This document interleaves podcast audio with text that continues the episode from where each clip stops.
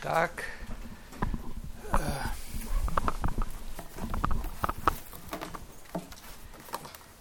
ich habe vorige Woche noch etwas nachgetragen zu diesen allgemeinsten Überlegungen aus der ersten Vorlesungsstunde, nämlich betreffend den Begriff der Erscheinung, Präsenz für die Sinne, wie ich das genannt habe. Und dann haben wir begonnen, also über den Zusammenhang zwischen Ausdruck und Erscheinung, dass Ausdruck eben immer etwas von Erscheinung äh, an sich hat. Äh, aber nicht alles Erscheinen natürlich, was mit Ausdruck zu tun hat. Äh,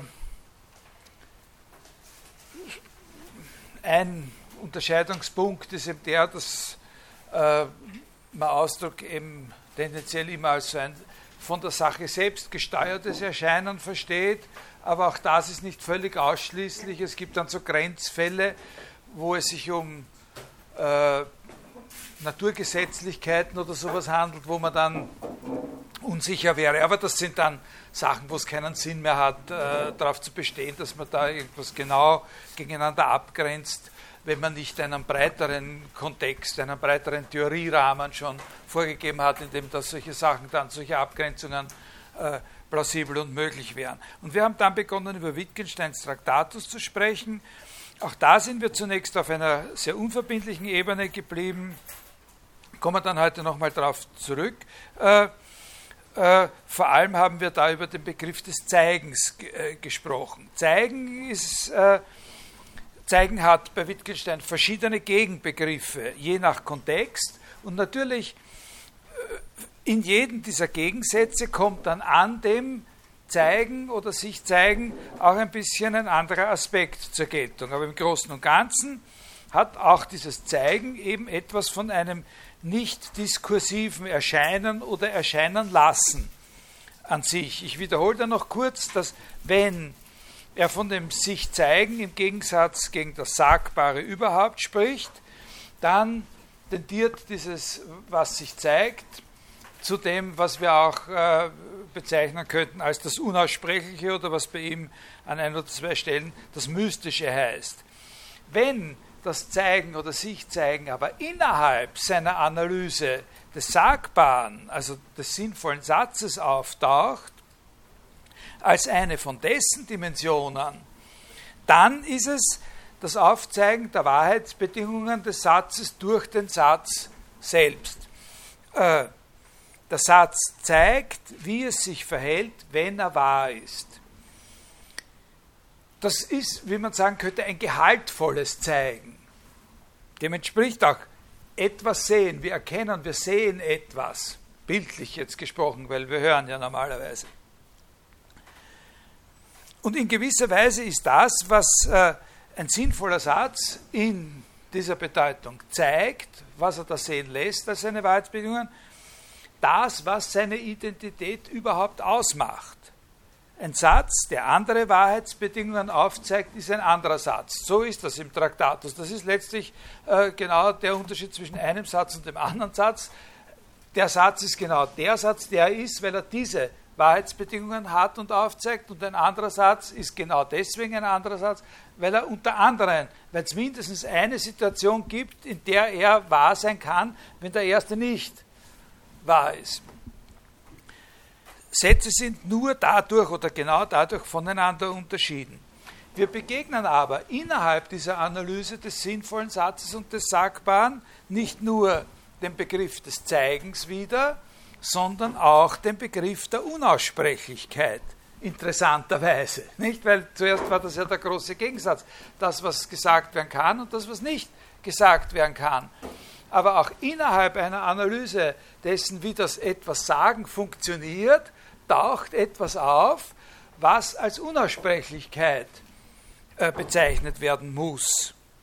Allerdings ist das eben nicht dieses Zeigen des Satzes, sondern das vertretende Bezeichnen von Gegenständen durch Namen. Namen vertreten Gegenstände, indem sie diese Gegenstände bezeichnen, oder sie bezeichnen Gegenstände, indem sie sie vertreten. Aber, sagt er, an der Stelle, die ich Ihnen vorgelesen habe, Sie können die Gegenstände, wir können die Gegenstände nicht aussprechen. Diese Beziehung ist eine undurchsichtige Beziehung. Die Beziehung zwischen dem Namen und dem, was er bezeichnet, ist eine opake, undurchsichtige Beziehung.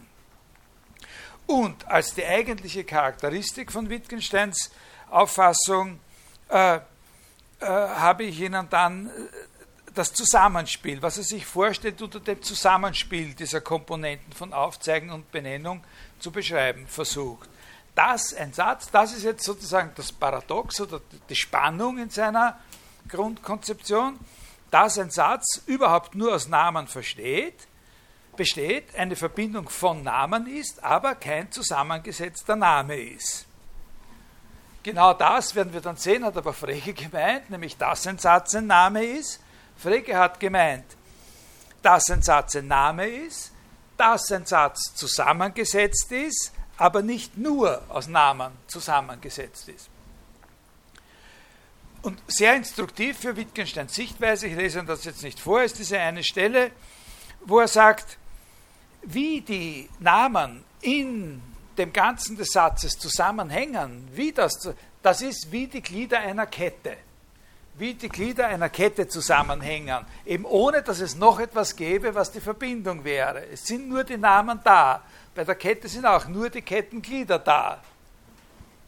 Und trotzdem bildet das dann ein Ganzes, das mehr ist als ein so ein äh, oder eine beliebige Anzahl von nebeneinander gelegten oder aufeinander gelegten solchen Kettengliedern. Nicht? Das ist ein sehr instruktives, ein enorm suggestives Bild für das, was er sich vorstellt. Ob es zu einem besseren Verständnis führt oder äh, rechtfertigen kann man die Auffassung natürlich nicht dadurch, dass man ein suggestives Bild für sie hat.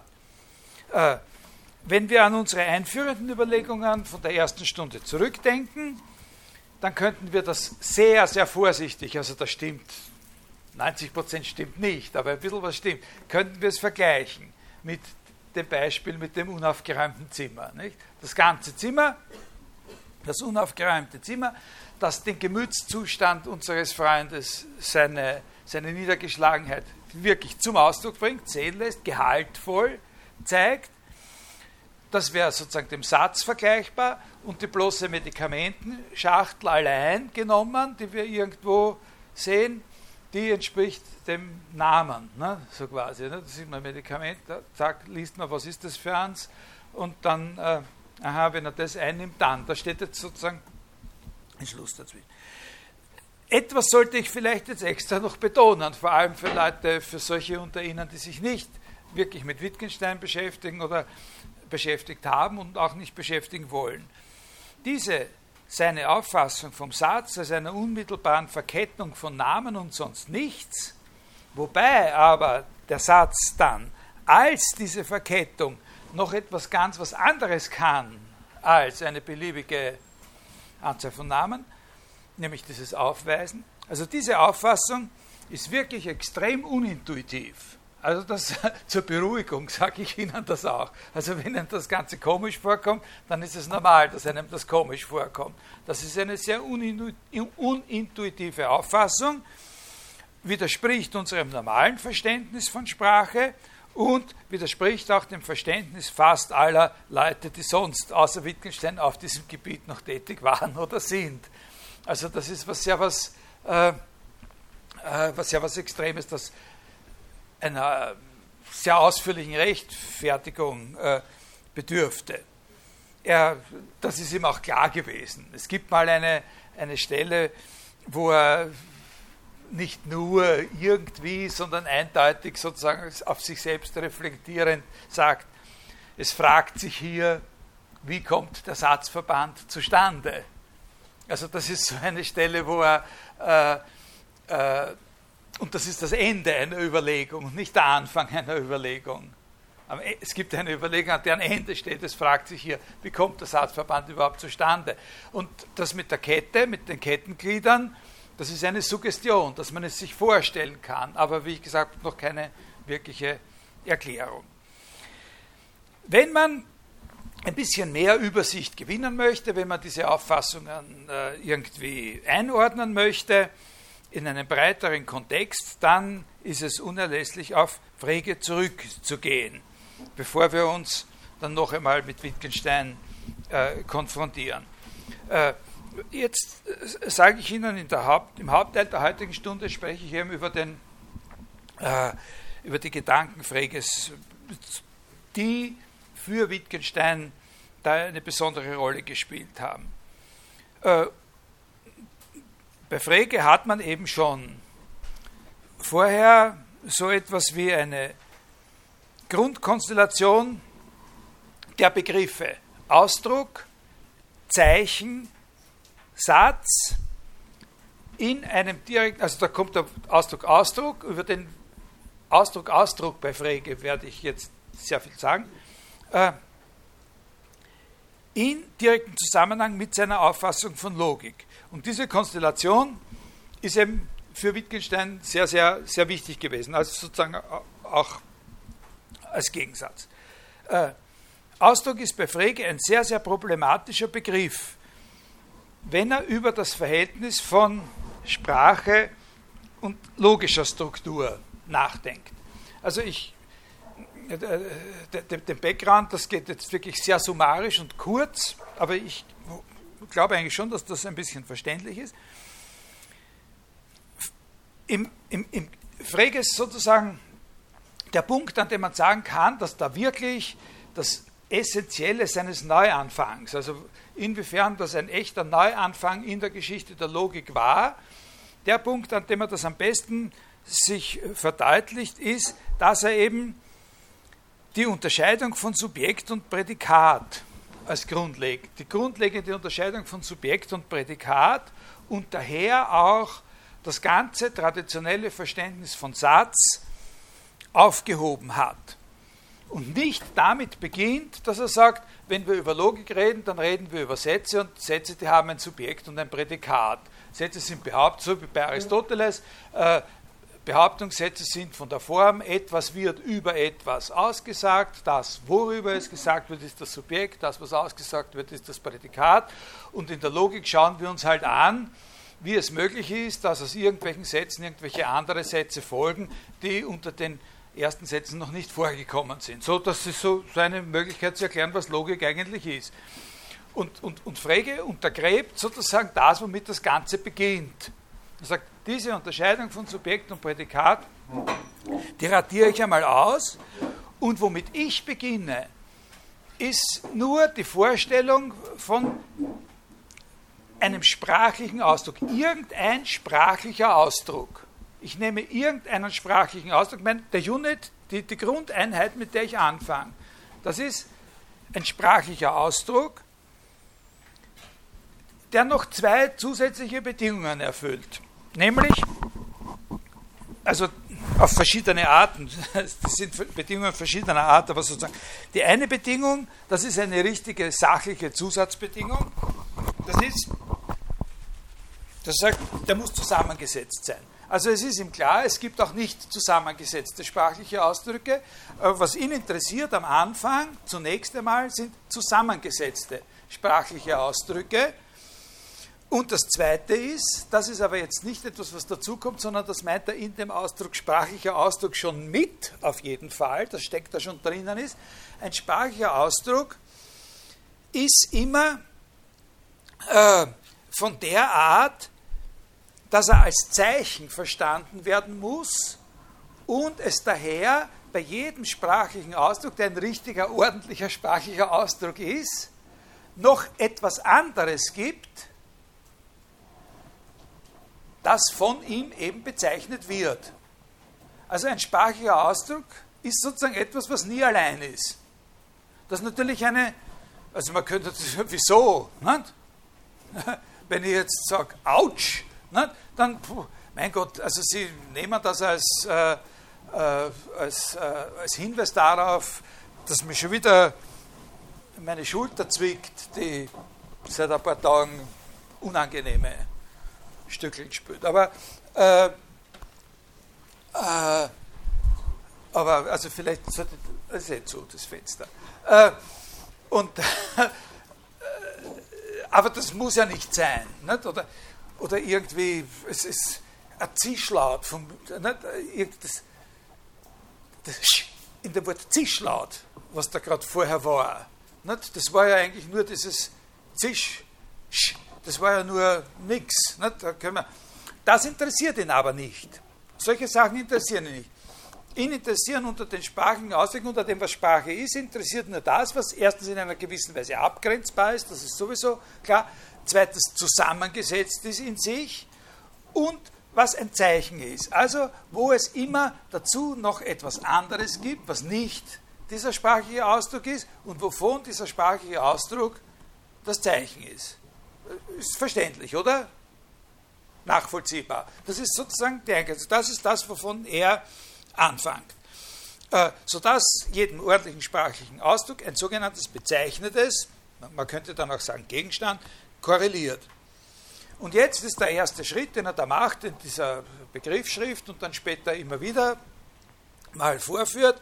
Wir haben so einen sprachlichen Ausdruck, den denken wir uns in zwei Teile zerlegt. Weil er ja zusammengesetzt ist, können wir zerlegen. Und zwar wird er so zerlegt, äh, dass von diesen beiden Teilen der eine festgehalten wird sozusagen und der andere Teil gegen entsprechende passende Teilausdrücke ausgetauscht wird. Also wir haben eine Sache, die zerlegen wir in zwei Teile. Von diesen zwei Teilen behalten wir den einen in der Hand, den anderen gehen wir weg und stellen dort, wo der war, was, an, was Neues hin. So, sein Paradigma ist äh, das, sowas wie der Satz Friedrich denkt.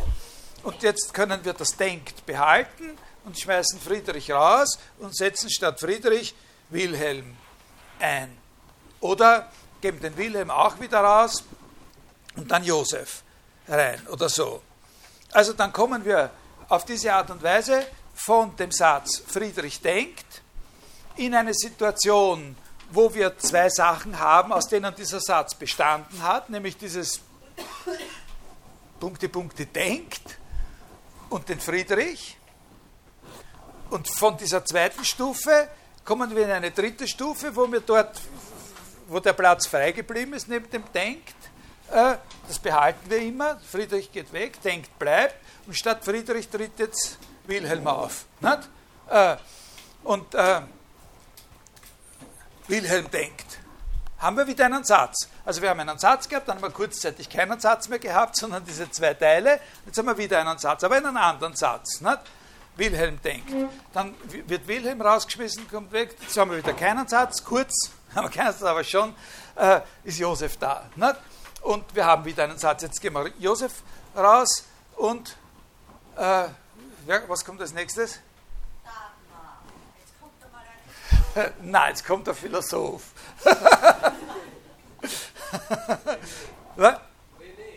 Nein, Hegel, ne? oder? Oder? Ja.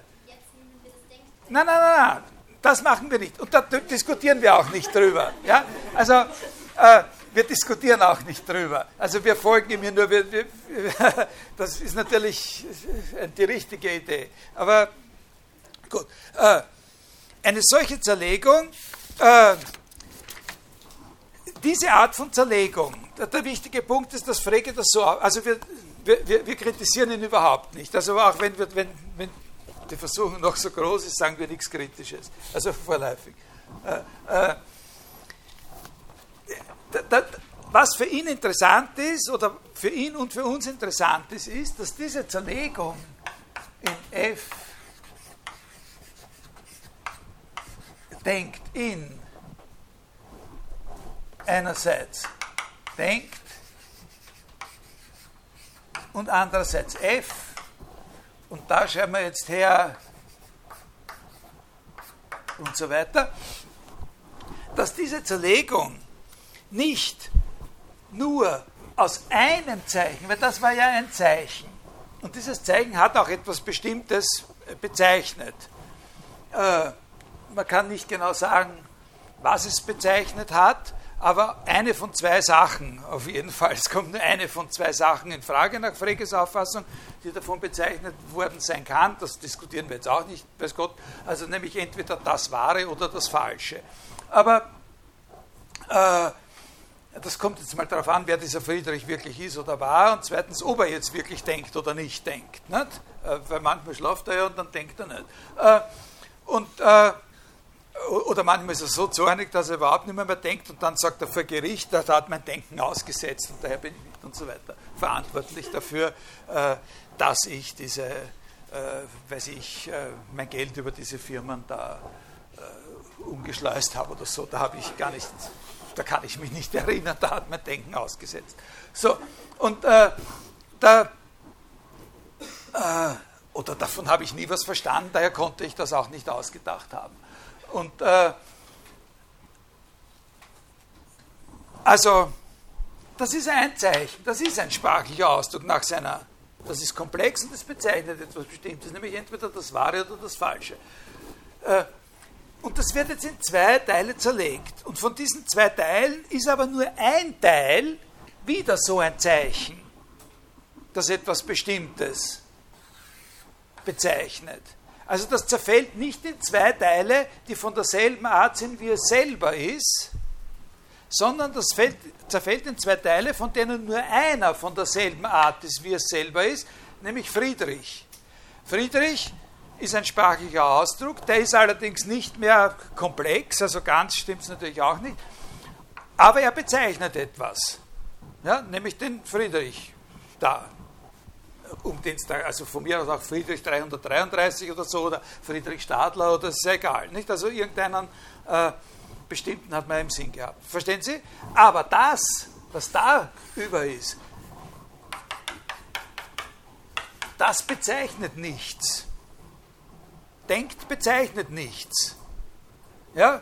Denkt ist sozusagen ein Überbleibsel von dem, was, äh, was dieser sprachliche Ausdruck, was dieser ganze Satz war. Äh, nach Wittgenstein, was ich Ihnen vorige Stunde erzählt habe, gibt es sowas nicht. wenn, man, wenn man alles, was ein Name ist oder war, aus einem Satz wegnimmt, bleibt nicht noch was anderes über. Aber hier bleibt was über. Ja?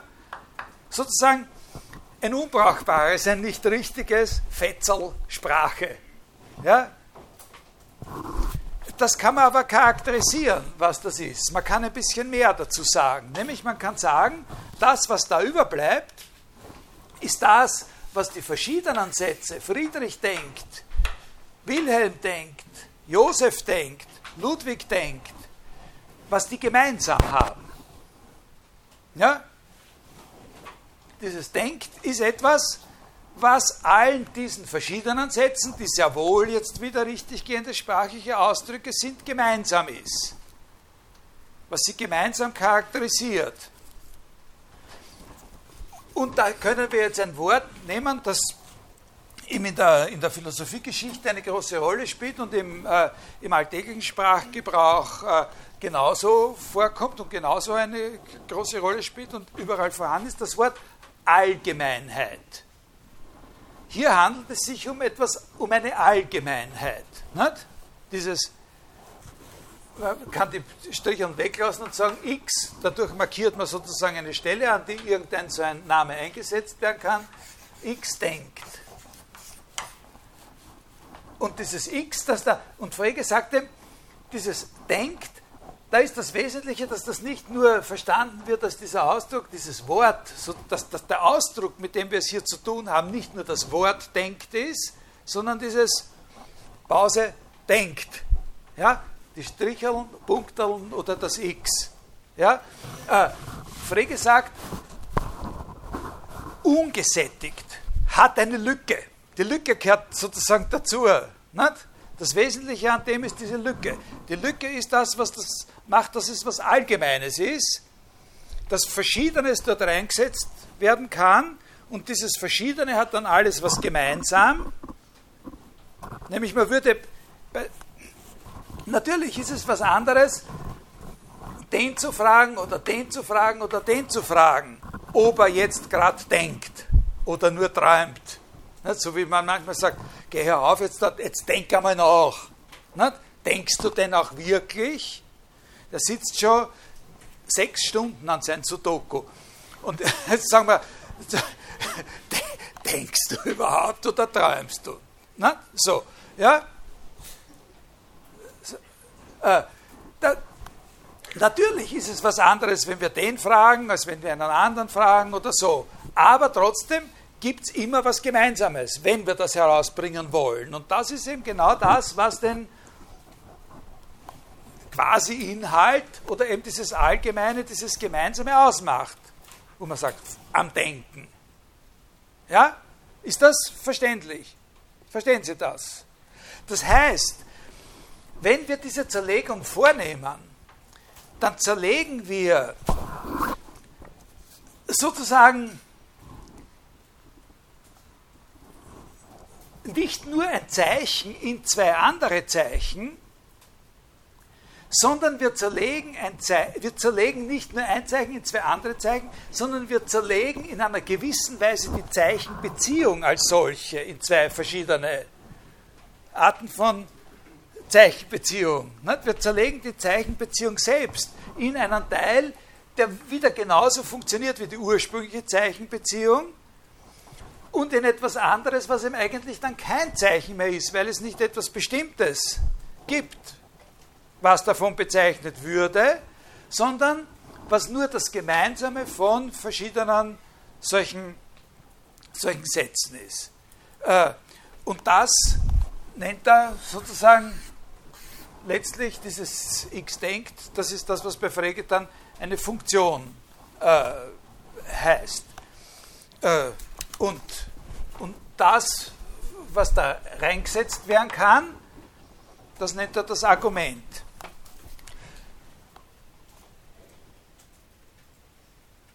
Ein Funktionsausdruck ist zwar sprachlicher Ausdruck, ist etwas, was wir erhalten, wenn wir an einem sprachlichen Ausdruck eine gewisse Manipulation, nämlich diese Zerlegung, vornehmen, ist aber nicht ein Zeichen im strengen Sinn, sondern ist nur das Gemeinsame einer Vielzahl von Zeichen. So wie man sagen könnte, ein Gesichtszug aber weder ein ganzes Gesicht noch ein selbstständiger Teil eines Gesichts, wie eine Nase, ein Ohr oder ein Kinn, sondern eben ein Zug an, der an verschiedenen, den man als Ähnlichkeit an verschiedenen Gesichtern wahrnehmen kann. Ja, so muss man das verstehen. Also so könnte man sagen, Ausdruck, das ist sozusagen sprachlicher Ausdruck, der nur Ausdruck ist sozusagen äh, und nicht Zeichen. Das, ist, das mache ich dann ein bisschen klarer, das mache ich, mache ich dann eine systematische Einteilung. Aber jetzt äh, ganz grob. Was da überbleibt, ist sozusagen ein sprachlicher Ausdruck, der nur mehr sprachlicher Ausdruck ist, aber nicht mehr eigentlich ein richtiges Zeichen. Und man könnte dann sagen, sprachlicher Ausdruck in dem Sinn ist das, was von der Sprache überbleibt, wenn man alles was ein selbstständiges Zeichen sein kann, rausnimmt. Wenn man aus einem sprachlichen Ausdruck alles, was ein selbstständiges Zeichen sein kann, rausnimmt, also zum Beispiel aus so einem Satz wie, was haben wir letztes Mal gehabt, Franz umarmt Fritz, wenn man den Franz und den Fritz rausnimmt, dann hat man X umarmt Y sozusagen. Nicht? Und äh, einer umarmt einen anderen. das könnte auch er selber sein, das spielt da überhaupt keine Rolle, ob es auch er selber sein kann. Einer umarmt einen anderen und, äh, und, und, und das ist das, was überbleibt, wenn man alles, was selbstständig bezeichnen kann, weggenommen hat. Das ist dann nur mehr sprachlicher Ausdruck. Wie gesagt, das werde ich noch ein bisschen äh, deutlicher machen. Also, und sonst ist das eben nichts. Und jetzt ist es bei Frege so, das ist sehr interessant, dass zu dieser Auffassung, zu der ich Ihnen auch noch Belegstellen dann vorlesen werde, eine, bei ihm eine andere Auffassung auch gibt, die der widerspricht. Also Frege, äh, ich, ich lese Ihnen dann Stellen vor, wo rauskommt, dass er das meint, was ich Ihnen jetzt gesagt habe. Ja? Dass man zerlegt das in zwei verschiedene Teile und zwar so, dass nur der eine von den beiden Teilen dann ein wirkliches Zeichen ist, das auch etwas bezeichnet, das andere ist halt nur dieses ausdrucksartige Überbleibsel. Diese Auffassung hat er gehabt. Eigentümlicherweise hat er auch eine Auffassung gehabt, die mit der nicht vereinbar ist. Nämlich die Auffassung von einem Parallelismus von Sprache und logischer Struktur. Und dieser Parallelismus veranlasst ihn, von einer Funktion so zu sprechen, als ob sie auch unabhängig von ihrem Ausdruck existieren könnte. Also so, als ob es zudem hier auch noch etwas geben müsste, was davon bezeichnet wird. Ja? So wie es zu Friedrich, einen, dem Friedrich einen Menschen gibt, der von dem Namen Friedrich bezeichnet wird. Dass es zu dem X denkt etwas gibt, was von diesem X denkt bezeichnet würde. Jetzt sehr, sehr wichtig, dass Sie hier das X dabei behalten. Ja, weil er nicht, nicht, es nicht stimmt und er auch nicht meint, dass die Antwort hier wäre, na, das Denken eben. Davon, ist, davon reden wir jetzt überhaupt nicht. Ja, von das Denken, von einem imaginären, abstrakten Gegenstand, der das Denken heißt. Davon reden wir nicht. Sondern wir reden von dem, was überbleibt, wenn man so einen Satz Friedrich denkt, zerlegt in zwei Teile, und zwar in einen, der selbstständig ein Zeichen ist und einen, der, wie Frege sagt, lückenhaft, unvollständig, ungesättigt und so weiter ist. Dieses ungesättigt eine Metaphorik, die woher kommt? Klarerweise, wo hat er das her, dieses Bild mit ungesättigt? Wo kann er das hergehabt haben? Aus welcher Sprache? Aus der, ja, wer war das? Alle, alle. Also aus der Chemie nicht, hat er das, nicht? klarerweise ungesättigt. Gut. Äh,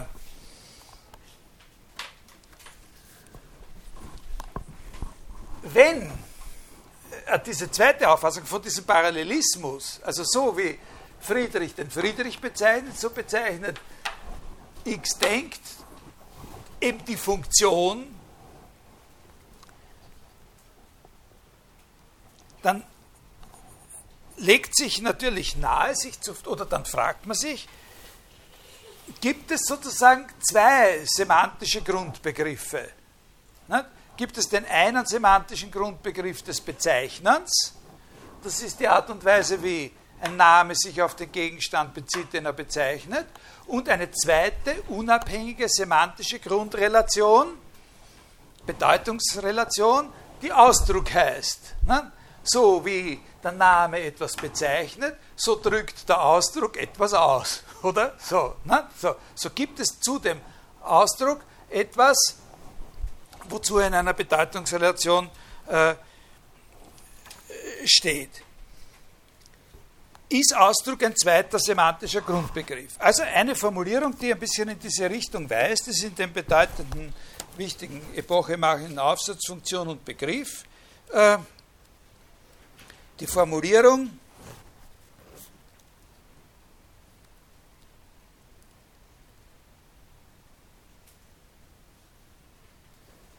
die beiden Teile, also ich, ich habe Ihnen, ich weiß nicht, ob ich das später sagen werde oder das habe ich am Anfang überlesen oder so, das ist vielleicht nicht unwichtig für Sie, wenn wir Beispiele besprechen. Ja, Entschuldigung. Äh, ist, ist, was er unter Sprache versteht. Nicht? Wenn man gesagt, ganz am Anfang, wenn man gesagt, sprachlicher Ausdruck. Ja? Äh, ganz wie wir angefangen haben, sprachlicher Ausdruck, nicht Subjekt und Prädikat, sondern sprachlicher Ausdruck ist das, womit er beginnt. Und äh, der muss zusammengesetzt sein. Ne? Und äh, was ihn da interessiert. Und ein sprachlicher Ausdruck, aber wir haben ja auch hier nicht zusammengesetzte sprachliche Ausdrücke gesehen. Und, und da versteht er unter Sprache nicht nur unsere gewöhnliche Sprache oder so, sondern da versteht er alle möglichen Sprachen. Insbesondere ist sehr wichtig für ihn, dass es auch die Sprache, das Symbolsystem der Arithmetik ist, das hier äh, unter Sprache fällt. Also so etwas ist auch ein sprachlicher Ausdruck. Ja? Und, und da können Sie genauso vorgehen. Sie, da haben Sie zweimal dasselbe das können Sie auch zerlegen. Ne? Das können Sie genauso zerlegen wie das. Nicht? Da haben Sie auf der einen Seite den Zweier. Jetzt könnte man sich darüber streiten, ob man zwei Zweier hinschreiben muss. Wir sagen, es genügt ein Zweier. Und das andere, wo das zerlegt wird, ist, ist das. Nicht? Äh, das könnten wir dann lesen. x vermehrt um y oder so. Nicht? So würden wir das lesen, so wie wir vorher gesagt haben, x denkt. Nicht? Äh, und, und das habe ich jetzt nachgetragen, weil das Zitat, das ich noch vorlese, so beginnt. Die beiden Teile, in welche der Rechnungsausdruck so zerlegt wird, das Zeichen des Arguments und der Ausdruck der Funktion, sind ungleichartig, da ja das Argument eine Zahl ist, ein in sich abgeschlossenes Ganzes, was die Funktion nicht ist. Das hat auch dieses Ungesättigte, was wir da bei dem Denkt gehabt haben. Aber die Zahl 2, die kennt jeder. Nicht? Äh, ich war mal bei einem Symposion und habe etwas geschrieben und vorgetragen bei einem Symposion mit dem Thema über die zwei. Äh, aber auch wer dort nicht war und meinen Vortrag nicht gehört hat von Ihnen, kennt die zwei. Äh, oder, wie man auf Wienerisch sagt, den Zwarer.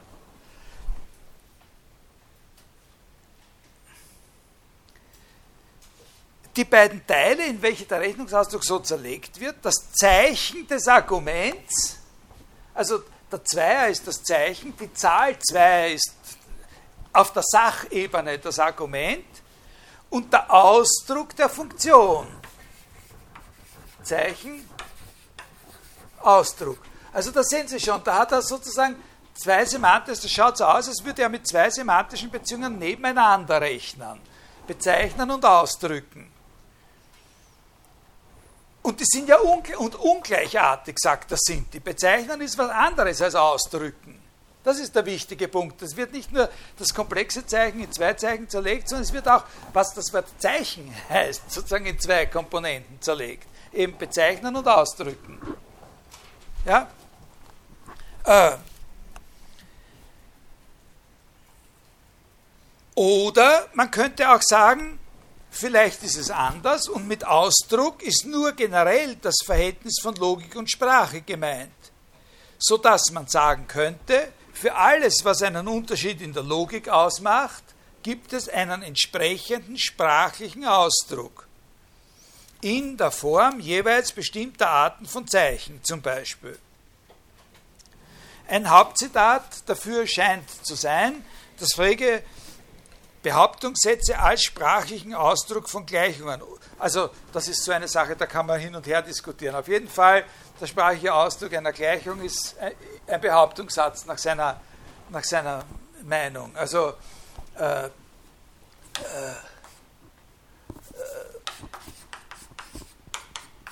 4 plus 2 ist 6. Äh, äh, das ist eine Gleichung und äh, der sprachliche Ausdruck, also der normalsprachliche, der prosasprachliche Ausdruck so einer Gleichung, sagt er, ist ein Behauptungssatz. 4 plus 2 ist 6. Das ist etwas, worüber sich Wittgenstein aufregen und mokieren wird. Ja, weil nach Wittgenstein, das ist auch eine extreme Auffassung in einer gewissen Weise. Aber man kann sehr weit äh, kommen mit. Aber Wittgenstein regt sich über das auf, was er nicht akzeptiert, natürlich. Nicht? Weil das kann, kann, man, kann man nicht vergleichen mit seinem Satz wie ich bin dumm. Äh, oder äh, die Tafel ist grün. Ja? Äh, das ist eine völlig andere Situation. Dieses Ist ist, ein, ist was ganz was anderes in Wirklichkeit. Aber Frege sagt, nein, es ist nicht was ganz was anderes, sondern der sprachliche Ausdruck von sowas ist ein Behauptungssatz. Äh, der Behauptungssatz ist ja gerade kein Funktionsausdruck, sondern ein vollständiges Zeichen. Also wird hier das Wort Ausdruck ein bisschen anders verwendet. Nicht? Wenn er sagt, der sprachliche Ausdruck einer, einer Gleichung ist ein Behauptungssatz, dann wird hier der Ausdruck Ausdruck anders verwendet, weil eine Gleichung oder ein Behauptungssatz ja eben keine Funktionen sind, sondern vollständige Zeichen. Dieser, dieser dieser sprachliche Ausdruck, der bezeichnet ja etwas Bestimmtes. Was bezeichnet der? Na, irgendwer hat doch schon mal etwas von dem Frege gehört oder eine Vorlesung. Der, der bezeichnet einen bestimmten Gegenstand. Das bezeichnet auch eine bestimmte Zahl 2. Und das bezeichnet den Gegenstand das Wahre. Nicht? Das bezeichnet den Gegenstand das Wahre. Äh, also dieser Ausdruck 4 plus 2 ist 6 bezeichnet denselben Gegenstand wie äh, ich spreche jetzt zu Ihnen. Diese zwei Ausdrücke bezeichnen nach Freges Auffassung ein und denselben Gegenstand, nämlich das Wahre. Äh, das führt natürlich dazu, dass man auf eine ganz andere Weise jetzt erklären muss, was der Unterschied zwischen diesen beiden sprachlichen Ausdrücken ist. Zwischen ich spreche jetzt zu Ihnen auf der einen Seite und 2 und 4 ist 6 auf der anderen Seite. Äh, der Unterschied kann nicht auf der Ebene dessen liegen, was von Ihnen bezeichnet wird. Ne?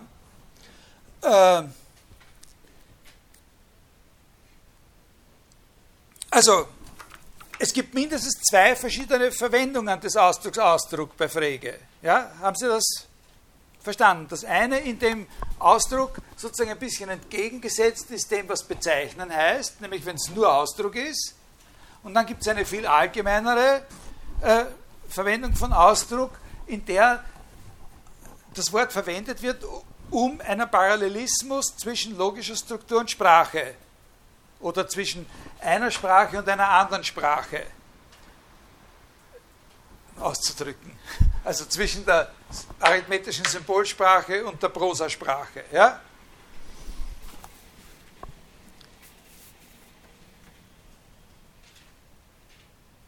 Wenn es bei der Zerlegung des ursprünglich komplexen Ausdrucks nur um verschiedene Arten von Zeichen geht, bezeichnet dann also der Funktionsausdruck etwas. Meine Theorie also jetzt sage ich Ihnen meine Auffassung und die deckt sich sozusagen natürlich nur partiell mit Frege, weil jeder kann nur eine Auffassung haben, die sich nur partiell mit, mit Frege deckt, weil das, das ja nicht miteinander verträglich ist. Meine Auffassung ist die, dass der Parallelismus nicht gerechtfertigt ist und auch Wittgenstein hat diese Auffassung gehabt.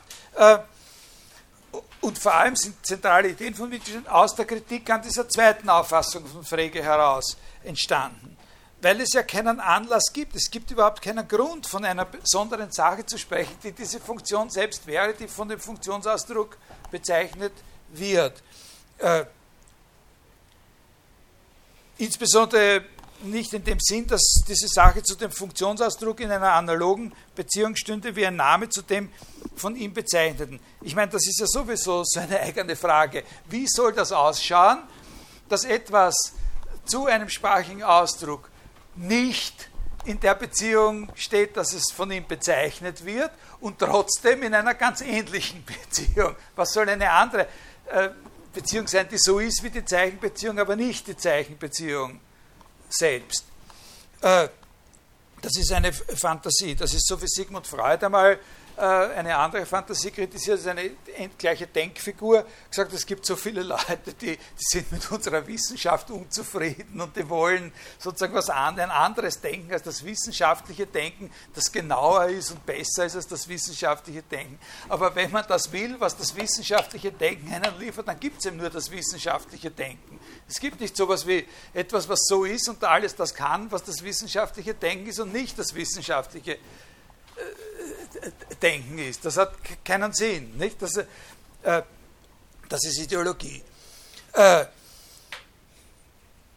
wir haben einen komplexen Namen, der bezeichnet einen Gegenstand. Wir lösen aus dem Namen einen Teil heraus, der selber ein Name ist. Überbleibt das Allgemeine, das Gemeinsame, das wir festhalten, wenn wir den herausgesetzten Namen durch andere Namen äh, ersetzen. Das ist noch etwas Sprachliches, aber es ist kein Zeichen im eigentlichen Sinn, nämlich dass es ein Zeichen von etwas wäre.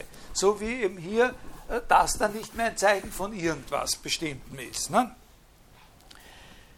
Insofern ist es ganz einleuchtend, wenn er sagt, das ist ungesättigt, nicht abgeschlossen äh, und so weiter. Und wenn man diese Geschichte erzählt, wenn man das wie eine Geschichte erzählt, was da passiert, zerlegen, festhalten, wegschmeißen, ersetzen, wieder zusammensetzen, dann hat man wieder ein Ding. Da kommt nicht eine selbstständige Sache vor, die die, äh, die, die sogenannte Funktion selber wäre. Und das ist eben das, was da überbleibt, das ist eben Funktionsausdruck. In dem Ausdruck Funktionsausdruck, der ist eben nicht so zu verstehen, denn wenn Frege sagt Funktionsausdruck, dann darf man das nicht so verstehen, dass es eine Sache gibt, die ist die Funktion und der Funktionsausdruck ist von der der Ausdruck. sondern Funktionsausdruck ist etwas, das gibt es nur als Funktionsausdruck. Ja? Während wenn man sagt, ein Name, dann gibt es immer was anderes, wovon der Name der Name ist. Können Sie das verstehen ungefähr? Das ist ein sehr wichtiger, ein sehr wichtiger Punkt. Der Funktionsausdruck heißt nicht deswegen Funktionsausdruck, weil er eine Funktion ausdrückt, sondern weil er ein funktionsartiger Ausdruck ist. Na, nicht weil er eine Funktion ausdrückt, sondern weil er eben ein Ausdruck von einer besonderen Art ist, nämlich nur das Allgemeine von verschiedenen selbstständig, äh, selbstständigen, autarken Zeichen. Es gibt nicht zwei Arten von Zeichenbeziehung, die Zeichenbeziehung im engeren Sinn und die Ausdrucksbeziehung. Aber wie gesagt, Frege hat immer auch diese andere Sicht noch mit dem Parallelismus. Jetzt lese ich Ihnen den krassesten Beleg für diese Parallelismus-Sicht vor. Das sagt er nämlich auch, das artikuliert er auch tatsächlich einmal. Äh, und, und ich muss auch sagen, man muss auch sagen, in seiner Lebensgeschichte, in seiner Karriere, intellektuellen Entwicklung, fängt doch tendenziell diese Parallelismus-Sache, wo ein Funktionsausdruck dort auch eine Funktion an, überhand zu nehmen, tendenziell. Also der krasseste, das krasseste Zitat für diese andere Auffassung ist auch in Funktion und Begriff im, im, im selben Text. Das Cäsar-Beispiel. Zerlegung, Cäsar eroberte Gallien, wird zerlegt in Cäsar und in eroberte Gallien. Der zweite, also wenn man dann nimmt man Cäsar raus, setzt Richard Heinrich ein, äh, hat man auch einen Satz, der bezeichnet auch. Der Cäsar eroberte Gallien ist ein Satz, selbstständig bezeichnet einen bestimmten Gegenstand, nämlich das Wahre. Nehmen Sie den Cäsar raus, geben Richard Heinrich ein. Richard Heinrich eroberte Gallien, haben Sie auch einen kompletten, total, ist total in Ordnung. Der Satz ist halt im Unterschied zu dem ersten bezeichnet er was anderes, nämlich er bezeichnet den Gegenstand das Falsche. Äh, wird zerlegt. Der zweite Teil dieses eroberte Gallien ist ungesättigt, führt eine leere Stelle mit sich, alles, was wir da gesagt haben. Und erst dadurch, dass diese Stelle von einem Eigennamen ausgefüllt wird, kommt dann wieder ein abgeschlossener Sinn zum Vorschein. Und jetzt sagt er, ich nenne auch hier die Bedeutung dieses zweiten ungesättigten Teils Funktion. Also, da, da sagt er ausdrücklich, ne? also was legt das nahe? Das legt nahe, dass er sozusagen einen Oberbegriff hat, der lautet Bedeutung. Und unter diesem Oberbegriff Bedeutung hat er zwei semantische, äh, äh, zwei semantische Arten von Beziehung. Und, äh, und das eine wäre eben das Ausdrücken. Und da gibt es also eben zu dem, zu dem Funktionsausdruck gibt es eben dann auch eine Funktion. Ich nenne auch hier, nicht? also die Bedeutung des Wortes Cäsar ist der Cäsar, dieser schon lange verstorbene Mensch, und, äh, und die Bedeutung von eroberte Gallien ist eine Funktion. Aber ich, was ich Ihnen vorher die ganze Zeit gesagt habe, ist, dass das nicht plausibel ist nicht wirklich gerechtfertigt, von einer Funktion zu sprechen, die von dem Funktionsausdruck äh, ausgedrückt wird, sondern Funktionsausdruck ist eine bestimmte Art von Ausdruck, ein funktionsartiger Ausdruck. Äh, also sehen Sie schon, dass das sind Fragen, haarige Fragen, sozusagen der Terminologie, wo darum gekämpft wird, wo und an welcher Stelle der Ausdruck Ausdruck jetzt eigentlich seinen richtigen, äh, seinen richtigen Platz haben soll in dieser Theorie. Also hier macht er den Versuch, Bedeutung als Oberbegriff zu ins, ins, installieren und sozusagen das Wort Bedeutung hat dann zwei Bedeutungen. Das Wort Bedeutung hat zwei Bedeutungen, nämlich einerseits bezeichnen und andererseits ausdrücken. Äh, aber jedes Mal gibt es sozusagen diese Dualität von dem, was das Zeichen bezeichnet und zu dem Ausdruck gibt es das, was der Ausdruck ausdrückt. Beide Teile äh, sollen eine Bedeutung haben. Diese Bedeutungen sind verschieden und einander ausschließend und auch der Art nach verschieden. Also äh, da gibt es diese ganz, ganz wichtige Stelle in dem Aufsatz, äh, in demselben Aufsatz, äh, wo er sagt, es gibt überhaupt nur, und jetzt ist es das Problem, was soll man jetzt sagen? Man tendiert zu sagen, zwei Arten von Sachen. Also da gibt es eine Stelle, wo er sagt, es gibt überhaupt nur zwei Arten, überhaupt, ganz überhaupt, nur zwei Arten von Sachen. Aber schon dieses Wort Sachen in den zwei Arten von Sachen ist nicht ganz richtig, wenn Sie hören, wie er dann fortfahren wird. Nämlich Gegenstände und Funktionen. Aber wenn die eine Art von Sachen die Gegenstände sind, dann können die andere Art von Sachen, wenn sie wirklich eine Art von Sachen sind, auch keine Sachen sein. Verstehen Sie? Also es, es, daher formuliert er das auch nicht so, sondern er sagt, vorsichtiger, vorsichtiger, was nicht Gegenstand ist, ist Funktion. Und was nicht Funktion ist, ist Gegenstand. Das ist eine Möglichkeit, dem auszuweichen, dass man sagen muss, es gibt nur zwei Arten von Sachen, nämlich die Sachen und das, was nicht Sache ist. Ne? Das ist ja eigentlich, ne? weil wenn er sagt, es gibt zwei Arten von Sachen, das eine sind die Gegenstände und das andere sind die Funktionen. Was sind dann die Funktionen für Sachen?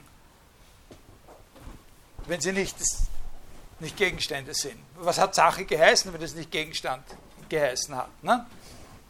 Jetzt könnte man sagen, Jetzt könnte man natürlich sagen, in dem ersten Vorkommen von Sachen, wenn ich sage, es gibt zwei Arten von Sachen, da ist das Wort Sachen ein bisschen anders gemeint, nicht so streng, äh, über das man reden kann, zum Beispiel. Das heißt ja nur, man kann über zwei, zweierlei reden.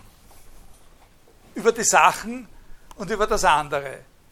Aber das ist kein Weg so unterscheiden sich, und, und die wirklichen Sachen sind die wie diese Limonadenflasche und so. Nicht? Über die wird nicht nur geredet, die kann man auch sehen, aufmachen, was daraus trinken, wegschmeißen und so weiter, Recycling. Ja, äh, so groß ist der Unterschied nicht. Also, wenn man im Reden den Unterschied macht zwischen dem, was man sagt, dem sprachlichen Zeichen und dem, worüber man redet, dann hat man eben schon irgendeine Art von Sache immer. Dann genügt es dann äh, der Unterschied, ob das eine schwache oder eine starke Sache ist. Ein Gegenstand, wie man sagt, sensu logico oder sensu rhetorico im Unterschied zu einem physikalischen Gegenstand. Das ist ein großer Unterschied, aber beides ist ein Gegenstand, auf den man sich mittels eines Zeichens äh, bezieht. Also da hat er diese, äh, diese da insistiert er darauf, dass das ein fundamentaler Unterschied ist. Etwas kann nur entweder Gegenstand sein oder Funktion und alles ist entweder Gegenstand oder Funktion. Ausschließlich und universell ist dieser, ausschließend und universell ist dieser Schnitt. Also mit dem mit der Ausnahme des Cäsar, jetzt sage ich Ihnen, jetzt, jetzt gehen wir von den einzelnen Beispielen zu ein bisschen ein, ein, globaleres Bild, wie man ihn sozusagen im Großen und Ganzen, was er im Großen und Ganzen sagt oder wie er sich im Großen und Ganzen äußert.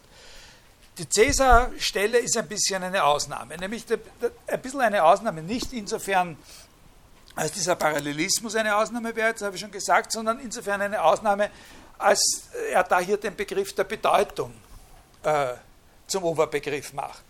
Das eigentlich Komplizierte, aber Sie, das ist eine Vorlesung mit fünf ECDs. Und Sie können auch selber zu Hause über die Sachen oder sollten auch selber zu Hause über die Sachen noch einmal nachdenken. Also es ist ein, ein bisschen, aber nur terminologisch kompliziert. Die übliche Sprachregelung bei Frege ist, dass dieser Oberbegriff oberhalb von Zeichen und Ausdruck nicht Bedeutung ist, sondern Ausdruck. Das ist auch natürlich. Das entspricht unserem gewöhnlichen Sprachempfinden und so habe ich auch angefangen. Ne? Also die, die, die, die Begriffspyramide schaut so aus, dass das sozusagen sprachlicher Ausdruck, das ist der Oberbegriff. Und alles ist ein sprachlicher Ausdruck, sagen wir mal so. Ne? Und dann gibt es die besondere Art von sprachlichen Ausdrücken, die die Zeichen sind. Und dann gibt es die, die Ausdruck sind. Ne? Das ist jetzt eine, eine zweite Verwendung von Ausdruck. Es sind zwei verschiedene, eine allgemeinere und eine speziellere Verwendung von, äh, von Ausdruck. Das ist eigentlich der normale Sprachgebrauch. Also insgesamt äh, würde ich sagen, unterscheidet, kann man, können wir drei Verwendungen des Ausdrucks Ausdruck bei Frege unterscheiden. Die erste, allgemeinste, ist die, die ich gerade gemacht habe. Wie ich gesagt habe, drei Verwendungen des Ausdrucks Ausdruck. Ja? In dieser, so wie das erste Ausdruck von Ausdruck Ausdruck. Worte wie Rechnungsausdruck oder analytischer Ausdruck oder eine Floskel wie Anführungszeichen, der Ausdruck 2 plus 2, Anführungszeichen zu. Oder der Ausdruck Englands Hauptstadt. Diese Bedeutung von Ausdruck ist ganz harmlos, absolut umgangssprachlich und könnte man immer ersetzen durch so etwas, wie man sagt, ein Stück Sprache. Ne? Das Stück Sprache Englands Hauptstadt oder das Stückel Sprache 2 plus 2.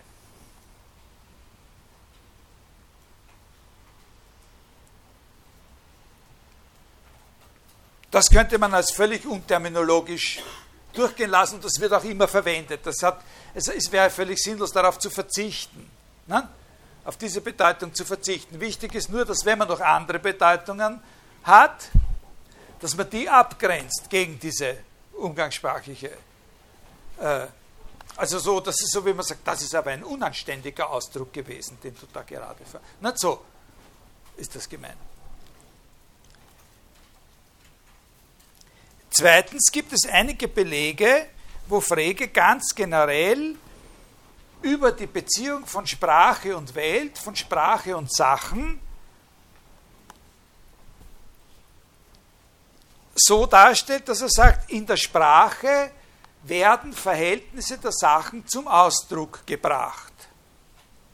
Also wenn ich sage, das Buch liegt aufgeschlagen auf dem Pult, dann habe ich etwas, was sozusagen als Sachverhalt für Sie jetzt wahrnehmbar ist, also was gesehen werden kann äh, und worauf man reagieren kann, worauf man eingehen kann, worauf man sich konzentrieren kann, was man auch übersehen kann und vergessen kann. Äh, hat der Heinrich das Buch überhaupt aufgemacht oder hat er diese ganzen Sachen alle auswendig sagen können oder sowas? Ne? Äh,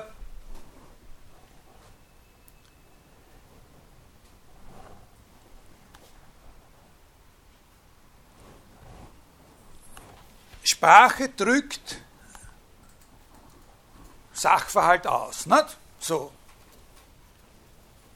Also da ist das aber eben, während in der ersten Bedeutung Ausdruck sozusagen, das ist der Ausdruck, das ist der Ausdruck, ja, so, so quasi ein einstelliges Prädikat ist, ja, sagt, das ist ein Ausdruck der deutschen Sprache, das ist ein Ausdruck der englischen Sprache, übersetzen Sie diesen Ausdruck, da geben Sie für diesen Ausdruck der griechischen Sprache die acht verschiedenen Bedeutungen in deutscher Sprache an.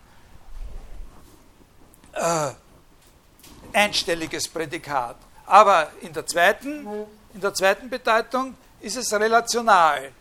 Die Beziehung des Ausdrückens, die zwischen einem Stück Sprache und die, die, die, Ausdrucksbeziehung, die zwischen einem sprachlichen Ausdruck erste Bedeutung und einem Sachverhalt besteht. Nicht? Äh, also solche Stellen gibt es auch. Äh, was ich aus dieser frühen, ich lese Ihnen nicht vor, sonst komme ich der Zeit. Das ist ja klar, dass es solche auch gibt. Und drittens äh, die spezielle Verwendung des Begriffs Ausdruck, die wir als erste hier besprochen haben, wo sozusagen die Ausdrucksbeziehung im Gegensatz zur Bezeichnung steht, wo das eben keine Beziehung ist, sondern wo das die Charakteristik dieses Stück Sprache, das er nicht bezeichnet, ist nur, sondern nur Ausdruck ist, äh, äh, zum Ausdruck bringen soll. Und im, im Grund hat Frege meistens, wenn man wenn man so liest, durch die ganzen Publikationen auch über die Jahrzehnte hinweg, als Oberbegriff für bezeichnen und die dritte Bedeutung von Ausdruck immer die zweite Bedeutung von Ausdruck verwendet. Ne? Und insofern kann der Ausdruck Ausdruck von ihm auch verwendet werden, um diese parallelistische Sicht zu transportieren, weil er nämlich als Oberbegriff für Ausdruck im engeren Sinn und für Bezeichnen funktioniert. Also das ist oft äh, wirklich schwierig, aber es ist äh, sozusagen die Diskussionen, die in der, in der Fregeforschung laufen, laufen nicht so sehr darum, das zu verstehen, sondern das sind ideologische Diskussionen, die zwischen diesen beiden Auffassungen gefochten werden. Und, und im Großen und Ganzen sind es eher Philosophen, die der Auffassung zuneigen, der auch ich zuneige, obwohl keineswegs alle Philosophen. Und im Großen und Ganzen sind es eher die Mathematiker und Logiker, die auf dieser parallelistischen Auffassung äh, bestehen oder der den, äh, den Vorzug geben. Wir gehen äh, diesen Gedanken über die Begriffe Funktionsausdruck und Funktion jetzt nicht weiter nach, weil wir sonst bei Frege etwas Wichtiges versäumen würden. Äh, die meisten Manche von Ihnen werden die Stelle irgendwie im Ohr haben, kennen oder vielleicht sich dann noch einmal daran erinnern, wenn ich sie Ihnen vorlese. Die eine Stelle, ich kenne keine andere, wo Frege den Ausdrucksbegriff wirklich terminologisiert. Also alles, was ich Ihnen bisher gesagt habe, ist Sache der Interpretation. Wobei Sie, glaube ich, schon mit mir übereinstimmen, würden, dass die Belegstellen für beide Auffassungen sehr deutlich sind. Also die Tatsache, dass er da inkonsistent ist, hat ihn nicht daran gehindert, jede der beiden miteinander nicht konsistenten Auffassungen recht deutlich und energisch zu vertreten. Er hat nicht so getan, als gäbe es da keine. Er hat die Spannung nicht verschleiert, sozusagen. Aber trotzdem läuft das alles auf der Ebene sozusagen von Interpretation, man entnimmt es seiner Sprache. Aber es gibt eine Stelle, wo er eigentlich mehr oder weniger wirklich terminologisierend das Wort Ausdruck äh, hernimmt. Und das ist in dem Aufsatz über Sinn und Bedeutung äh, und da lese ich Ihnen, und, und das bringt uns jetzt auf einen zusätzlichen Aspekt. Ganz lustig, wie, er das, wie er seine Bemerkung beginnt, dass er schon in der Einleitung der Bemerkung, die er da macht und die sehr wichtig ist, das Wort verwendet, unterminologisch verwendet, um das es geht. Um einen kurzen und genauen Ausdruck möglich zu machen, mögen folgende Redewendungen festgesetzt werden. Also es handelt sich wirklich um die Absicht von Definition. Redewendungen festsetzen. Ein Eigenname Klammer, Wort, Zeichen, Zeichenverbindung, Ausdruck, Klammer zu, drückt aus seinen Sinn, bedeutet oder bezeichnet seine Bedeutung. Wir drücken mit einem Zeichen dessen Sinn aus und bezeichnen mit ihm dessen Bedeutung. Also das ist eine ganz klare terminologische, mit der Absicht auf terminologische Fixierung gemachte Unterscheidung zwischen Ausdrücken und Bezeichnen. Ein Eigenname drückt seinen Sinn aus. Das ist was anderes als das, was er sonst noch macht, nämlich er bedeutet oder bezeichnet seine Bedeutung. Und das wird noch einmal wiederholt, sozusagen ein bisschen allgemeiner. Wir drücken mit einem Zeichen, also das heißt jetzt nicht nur mit einem Eigennamen, sondern überhaupt mit jedem beliebigen Zeichen, dessen Sinn aus und bezeichnen mit ihm dessen das ist nicht grammatisch ganz korrekt, du müsstest jetzt sagen, seine Bedeutung. Äh,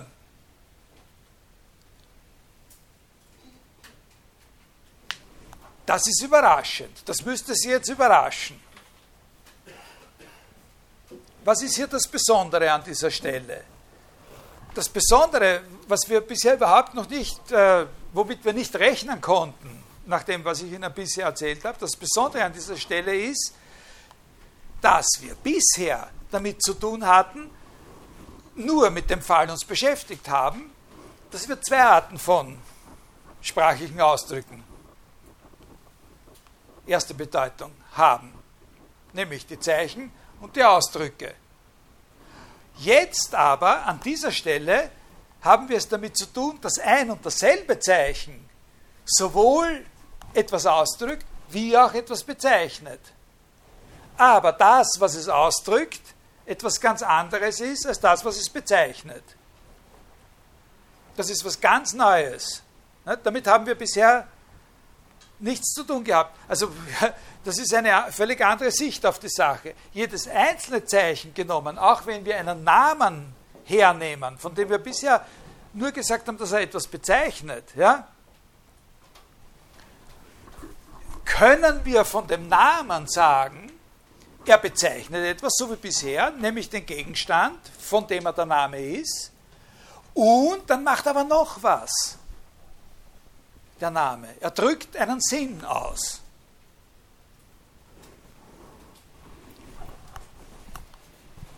Also, wir haben jetzt einen Gegensatz, einen zweiten Gegensatz, nämlich den Gegensatz von Sinn und Bedeutung. Ne? Äh, in Hinblick auf den der Gegensatz von Bezeichnen und Ausdrücken erklärt wird. Und nicht im Hinblick auf, nicht mehr nur im Hinblick auf verschiedene Arten von sprachlichen Ausdrücken, Bedeutung 1 von sprachlicher Ausdruck. Ne? Also da, da, das muss Ihnen klar sein. Diese Stelle, also im Originaltext auf Seite 31 des Aufsatzes über, äh, über Sinn und Bedeutung. Das ist eine enorm wichtige Stelle. Ein Eigenname, ein mit einem Zeichen drücken wir seinen Sinn aus und bezeichnen mit ihm die Bedeutung.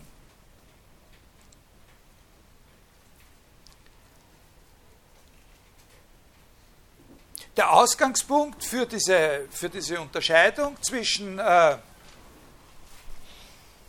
zwischen äh, jetzt muss ich schauen, wie ich darüber hinwegkomme, über diese Sache. Das ist eine, eine komplizierte Angelegenheit. Äh, der Ausgangspunkt dieser Überlegung, mit der, wir, mit der wir es hier zu tun haben, mit dieser Unterscheidung von Sinn und Bedeutung, ist schon in der ersten großen äh, Publikation in der Begriffsschrift von Frege äh, in Paragraph 8 äh,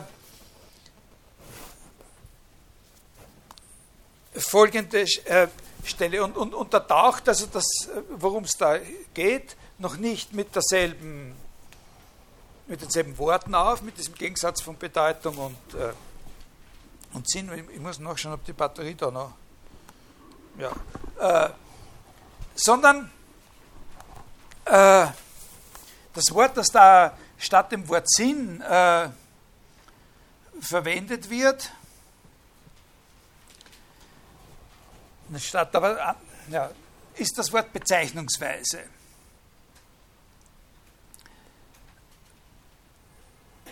Frege spricht da darüber, dass äh,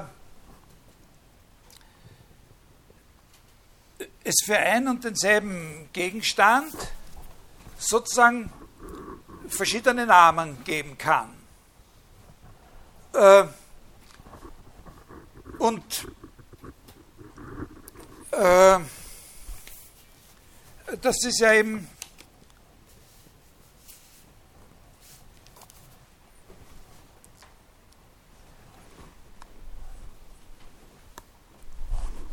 Und er beschäftigt sich damit, die Frage, mit der er sich schon dort beschäftigt, ist, dass wenn wir von zwei Namen sagen, dass sie denselben Gegenstand bezeichnen, also wenn wir nach seiner Auffassung eben eine Gleichung herstellen oder aufschreiben, äh, von der Form A ist gleich B, ja, also, so eine, das ist ja eben, ne, der sprachliche Ausdruck der Gleichung ist ein Behauptungssatz, also das müssen wir wie einen Behauptungssatz verstehen. Das ist der Satz, dass der von A bezeichnete Gegenstand dasselbe ist wie der von B bezeichnete Gegenstand. Äh, dass das Wichtige daran ist, und das bleibt, ist immer ein Hauptmotiv in seinem Denken geblieben, damit beginnt auch dieser Aufsatz über Sinn und Bedeutung, dass wir hier mit so einem Ausdruck, mit so einem Satz eine gehaltvolle Aussage machen können. Ja? Äh, das ist der springende Punkt. Es muss, wir müssen fürs, für diese Art von Aussagen sicherstellen können, dass so eine Aussage gehaltvoll ist. Dass uns so eine Aussage, ich sage jetzt, das sind Worte, die er nicht verwendet, aber dass so etwas uns eine Information vermitteln kann. Genuin, eine genuine Information übermitteln kann. Und das ist nicht möglich, das, das kann man nicht sich verständlich machen, das kann man nicht erklären, wenn man nur darauf besteht, dass die Namen der Gegenständen willkürlich gegeben werden. Sondern das kann man sich nur verständlich machen. Also die, diese Überlegung am Anfang des Aufsatzes über Sinn und Bedeutung, kennen Sie die über die Identität? Kennen Sie diese Überlegung äh, über die Gleichheit? Was, was, was das Gleichheitszeichen eigentlich bedeutet? Das ist diese Überlegung, die sagt, also Gleichheit für die Verwendung der Identität gibt sozusagen zwei Grundregeln. Ja? Sagt er. Und, und, und also man könnte vielleicht mehr Regeln da noch, also da kann man darüber streiten, wie das mit diesen zwei Grundregeln ist. Aber Identität ist ein zweistelliges, äh, zweistelliges Prädikat. Nicht? Also x ist, also könnte man so aufschreiben. Nicht? Identität ist ein zweistelliges Prädikat oder man kann es auch so aufschreiben. Äh, und da gelten zwei Grundregeln, sagt er. Alles ist mit sich selbst identisch. Also für jeden, für jeden Ausdruck überhaupt gilt, x ist gleich x ist immer wahr. Äh, und das Zweite, was gilt, ist, äh, dass zwei verschiedene Gegenstände dann, also dass wenn der Satz a ist gleich b wahr ist, das heißt, dass in jedem Satz, in dem der Ausdruck a vorkommt, ohne Verlust des Wahrheitswertes der Ausdruck a durch den Ausdruck b ersetzt werden kann. Ja? Das ist auch völlig klar. Nicht? Wenn a b ist, dann kann ich alles, was ich über a gesagt habe, auch sagen, indem ich es über b sage. Klar. Nicht? Jetzt kann man darüber diskutieren, wie das um, um, umgekehrt ist, dass wenn alles, was ich über A sagen kann, A dadurch gesagt werden kann, dass ich es über B sage, das mir erlaubt zu schließen, auf A ist gleich B oder so, das ist wurscht. Aber für Frege ist das Wichtige das, dass wenn A ist gleich B wahr ist, das heißt, dass in jedem Vorkommen von A in irgendeiner Zeichenverbindung oder in irgendeinem Satz dieses A durch B ersetzt werden kann, ohne dass sich an der Wahrheit dieser Sache irgendwas ändert. Und dann sagt er, liegt aber natürlich folgender peinliche Gedanke nahe, dass weil es sich, wenn das so ist, wenn a ist gleich b wahr ist, es natürlich auch möglich sein müsste, dass ich hier an dieser Stelle b durch a ersetze und äh, sozusagen alles, was ich durch a ist gleich b sagen kann, auch sage, indem ich a ist gleich a sage. Das stimmt aber nicht. Das ist höchst unangenehm, nicht? diese Konsequenz. Weil ich zwar einerseits von Anfang an darauf bestanden habe, dass ich durch solche Sätze imstande sein soll, gehaltvolle Informationen zu übermitteln, aber durch den Satz A ist A nie eine gehaltvolle Information übermitteln kann. Ich kann an die Stelle von A einsetzen, was ich will. Immer wenn ich sage, dasselbe ist dasselbe, das ist sozusagen gar nichts. Das ist so, wie wenn ich gar nichts gesagt habe. Ne? Sogar der wienerische Ausspruch, was wahr ist, muss wahr bleiben, geht darüber hinaus. Über das, was wahr ist, ist wahr. Ne? Und drückt sozusagen den Hang des Wieners zur Beständigkeit, zum Konservativen aus ja, ist nicht mit einer momentanen Gleichheit sozusagen zufrieden. Ja? Verstehen Sie? Das ist eine Falle hier, in die man jetzt so, so quasi geraten ist. Das darf, nicht, das darf eigentlich nicht sein. Ne? Und darum sagt Frege in dieser Schrift über Sinn und Bedeutung ganz am Anfang, und der Sache nach hat er das auch schon in der Begriffsschrift, da hat er dort noch nicht diese Terminologie von dem Unterschied von Sinn und Bedeutung, müssen wir statt zwei Dingen drei Dinge unterscheiden. Wenn wir über Bedeutung, wenn wir eine semantische Theorie haben wollen. In diesem Ansatz, in diesem aporetischen Ansatz wird nur zwischen zwei Dingen unterschieden, zwischen dem Zeichen A und dem, und dem Gegenstand A. Ja? Und wir sagen, wir können eben sagen, der von A bezeichnete Gegenstand, sagen wir Otto, ist dasselbe wie der von dem Zeichen B bezeichnete Gegenstand und das ist die Rechtfertigung dafür, dass wir sagen, A ist gleich B. Ja, und das ist ja richtig. Aber die logischen Gesetze über die Identität sagen uns, führen uns in, ein, in eine unangenehme Lage, nämlich nicht mehr erklären zu können, was der Unterschied ist zwischen einer Tautologie und einem informativen Satz. Wir wollen sagen können, dass der, Anspruch der Wissenschaft, sagen zu können, das, wovon wir es bisher nicht gewusst haben, dass es das ist, ist das. Oder mit anderen, der Gärtner ist der Mörder. Ja, so. Äh,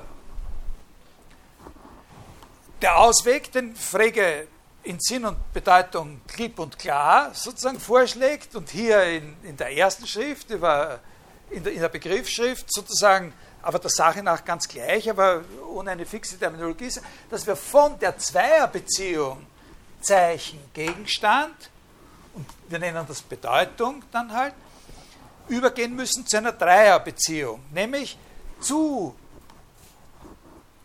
wenn wir von dem Zeichen ausgehen, zusätzlich zu dem Gegenstand, den es bedeutet, sagt er, und jetzt wird das Wort Bedeutung ein richtiger Terminus technicus, der Gegenstand ist die Bedeutung, noch etwas anderes, nämlich die Bezeichnungsweise.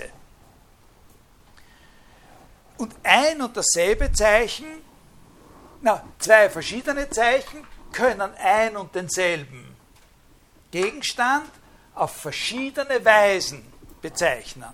Und diese verschiedenen Bezeichnungsweisen, das ist jetzt der, der, der, ein, ein, weiterer ganz entscheidender Punkt. Diese verschiedenen Bezeichnungsweisen sind nach Frege objektiv unterscheidbar.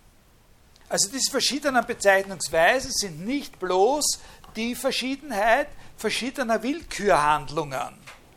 Ich nenne ihn Otto, Sie nennen ihn Hubert.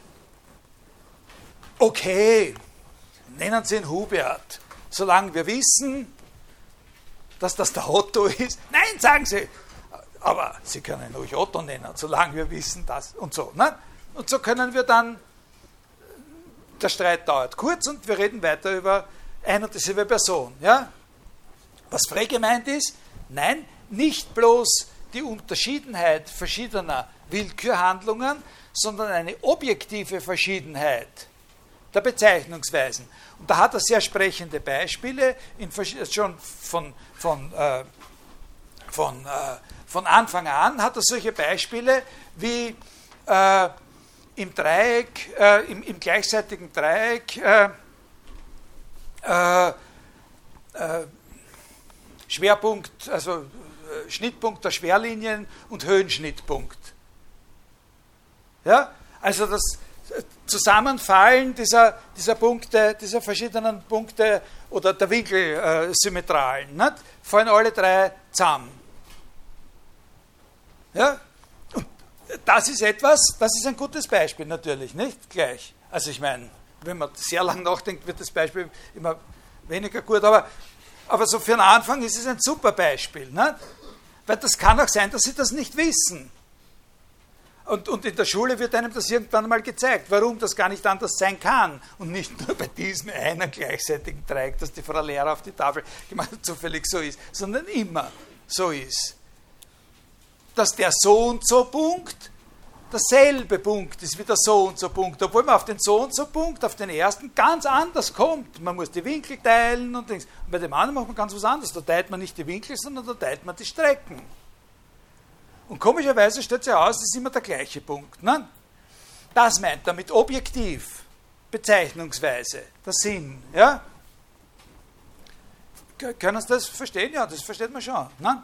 Er hat dann noch ein anderes Beispiel, dass äh, das auch sehr, sehr einprägsam ist, aber das, dient, das ist nicht so prinzipiell, das ist das Fernrohrbeispiel. Aber äh, äh, das ist das Wichtige, diese geometrischen Beispiele. Aber man kann natürlich auch andere, mit, mit der Gärtner ist der Mörder oder so. Äh, verschiedene Bezeichnungsweisen.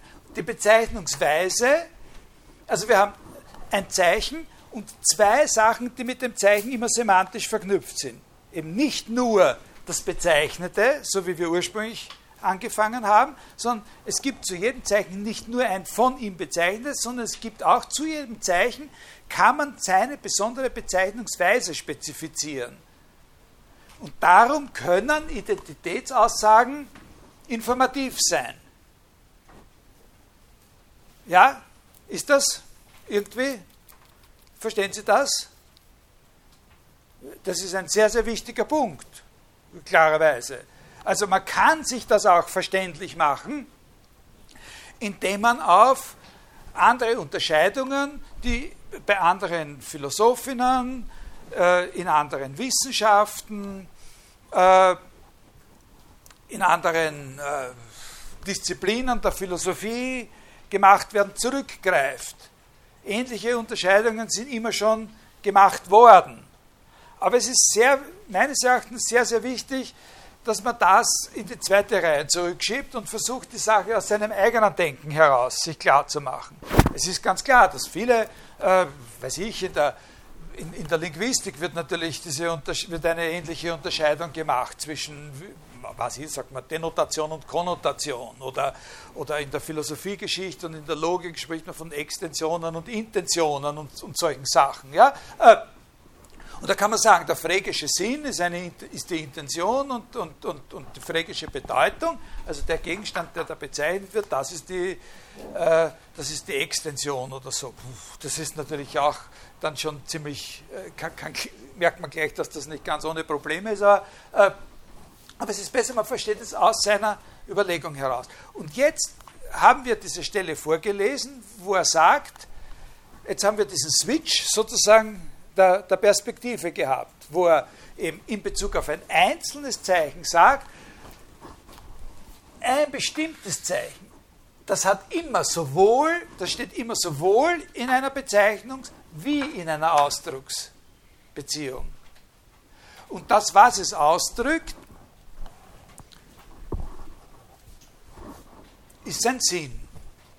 Das ist die Bezeichnungsweise. Man kann dieses Wort Bezeichnungsweise, da hat er dann, das verwendet er später in dem Aufsatz über Sinn und Bedeutung nicht mehr so sehr. Ich weiß nicht, ob er es überhaupt noch verwendet.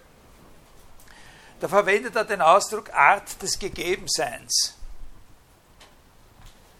Das ist eine Redeweise, die uns ein bisschen, die ein bisschen von der sprachlogischen äh, und von dem sprachlogischen Aspekt uns, uns rüberleitet, ein bisschen äh, das auch epistemologisch zu sehen, nicht? ein bisschen erkenntnistheoretisch zu sehen, diese Sache. Wie zeigt uns denn der Name, wenn er ja, sozusagen äh, etwas Bestimmtes bezeichnet, wie wir, wie wir faktisch dasjenige finden könnten, was er bezeichnet? Da ist das einprägsamste Beispiel, das er überhaupt hat, äh, zur Verfügung hat, das mit Abendstern und Morgenstern. Äh, in, dem, in dem Wort, in den Worten Abendstern und Morgenstern, die tragen sozusagen jeweils schon ihren Sinn auf der Stirn. Und, und das ist auch, dient ihm natürlich auch als Beispiel, um zu zeigen, dass es sowas wie nicht triviale Identitätsaussagen geben muss, weil da muss man ja erstmal draufkommen, dass der Abendstern derselbe Stern ist wie der Morgenstern. Man könnte ja auch, oder ist auch sicher irgendwann einmal der Auffassung gewesen, aha, da gibt es den Stern, da gibt es den Stern. Und irgendwer ist dann einmal draufgekommen, dass das derselbe Stern ist. Und und, und, und, den könnten wir natürlich auch irgendwie anders nennen. Den könnten wir auch Otto nennen oder so wie äh, diesen Stern. Das Besondere an diesen Namen, Abendstern Morgenstern, ist, dass die in einer gewissen Weise gar nicht so richtig bloß Namen sind, sondern dass die schon die Geschichte erzählen. Nicht?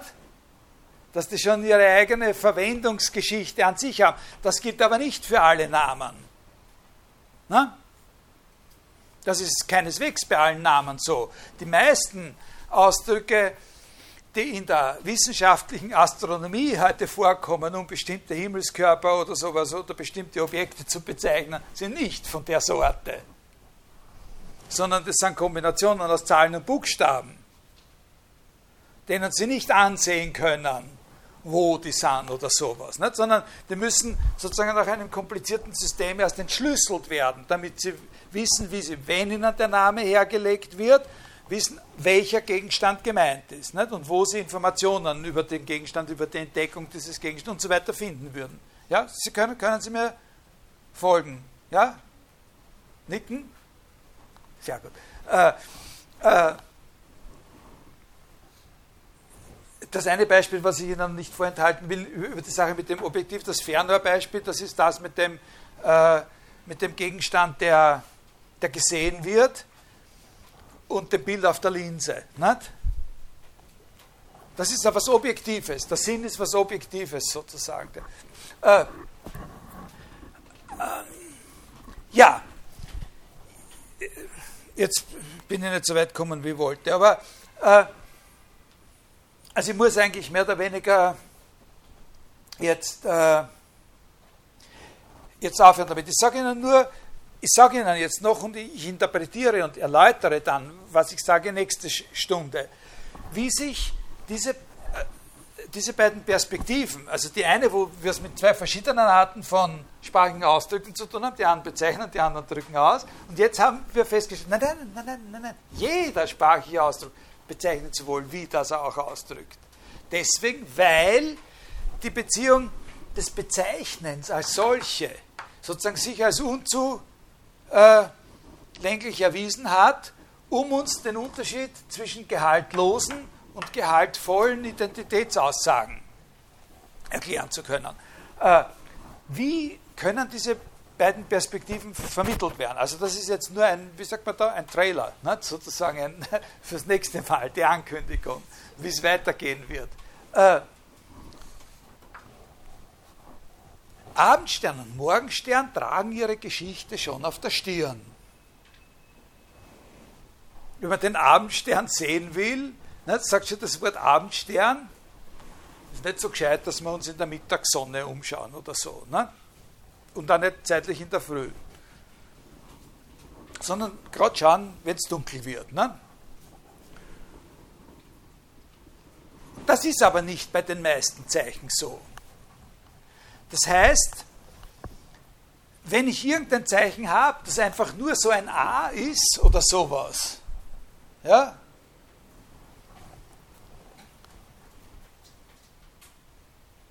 in welcher Art und Weise ist denn dann eigentlich sein Sinn zugänglich? Der Sinn ist äh, selber die Art und Weise, wie die Bedeutung zugänglich wird. Der Sinn ist die Gegebenheitsweise, die Bezeichnungsweise. Ein und derselbe Gegenstand kann auf verschiedene Weisen zugänglich gemacht werden. Als Höhenschnittpunkt, als Schnittpunkt, weiß ich was alles. Nicht? So. ein und derselbe Gegenstand kann auf verschiedene Weisen zugänglich werden. Aber wie wird, wenn ich sozusagen so einen Namen als einzelnes einfaches Zeichen habe, und jetzt denkt man diese Wittgensteinschen Namen auch, wie wird mir denn dann sein Sinn zugänglich? Wie, ist, wie, auf welche Weise ist mir denn der Sinn eines Namens präsent? Also, das muss man realistisch sehen in vielen, vielen Lebenssituationen ist er mir eben nicht präsent. Dauernd bin ich in Situationen praktisch, wo die Leute von irgendetwas oder von irgendjemandem reden, den ich nicht kenne. Na? Oder? So, äh, na? Also, wer, von wem du da? Äh, Ferdi? Kenne ich nicht. Oder vor Gericht hört man oft, ne, dass einer sagt, das sowieso, dem soll ja Geld. Na, den kenne ich gar nicht. Ne? Aber wenn ich ihn wirklich nicht kenne, was wird getan, damit ich ihn kenne? Also was wird getan, um mir den Sinn zu vermitteln? Ne? da ist der Link eben der, ich lerne den Sinn kennen, wenn ich den Namen zu verstehen lerne als Wert von bestimmten Funktionen. Er ist der, der denkt. Er ist der, der gestern dort und dort über die Straße gelaufen ist. Ist dort und dort über die Straße gelaufen. Fritzi ist dort und dort über die Straße gelaufen. Jetzt kann ich Fritzi rausnehmen und es bleibt mir über, ist dort und dort über die Straße gelaufen. Franzi ist dort und dort über die Straße gelaufen. Und, und ich lerne sozusagen den Sinn eines bestimmten Namens genau dadurch kennen, dass ich diesen Namen verstehen lerne als Wert von bestimmten Funktionen. Die Zahl, die um zwei vermehrt sechs ergibt oder so. Ja? Äh, also das ist sozusagen die, äh, äh, die Verbindung zwischen diesen beiden. Es ist sehr wichtig, dass man die Verbindung zwischen diesen beiden Sichtweisen, dass man erkennt, wo die ungefähr liegt. Ich erkläre Ihnen das nächste Mal ein bisschen genauer, damit man sieht, wo Wittgensteins Kritik an dieser Sache ansetzt und wie Wittgenstein, weil das habe ich Ihnen ja in der vorigen Stunde gar nicht erzählt, sozusagen selber seinen Begriff des Ausdrucks, wir haben ja nur über das Zeigen geredet, aber was er mit dem Begriff des Ausdrucks direkt macht, kann man erst richtig verstehen, wenn man hier äh, äh, den Anschluss äh, genommen hat. Äh, also ich hoffe, äh, das ist nicht allzu anstrengend für Sie. Wir reden nächstes Mal noch ein bisschen da nicht mehr viel über diese Sache bei Frege, über diesen Zusammenhang zwischen diesen beiden äh, Perspektiven. Zwei verschiedene Zeichen hier. Die einen drücken aus, die anderen bezeichnen. Hier ein und dasselbe Zeichen bezeichnet sowohl wie das es hat. Und ein bisschen was über, über den Wittgenstein. Aber ich glaube, dass ich nächstes Mal auch schon beginnen kann, gegen Ende der Stunde, Ihnen ein bisschen was über über Schilderlös zu, äh, zu erzählen. Also vor allem über die Art und Weise, wie er in Bezug auf solche sprachlogische Fragestellungen den Begriff des Sinnes äh, äh versucht, äh, sozusagen, naja, zu fassen ist eigentlich nicht ganz der richtige Ausdruck, aber sozusagen zu platzieren. Äh, also für heute danke.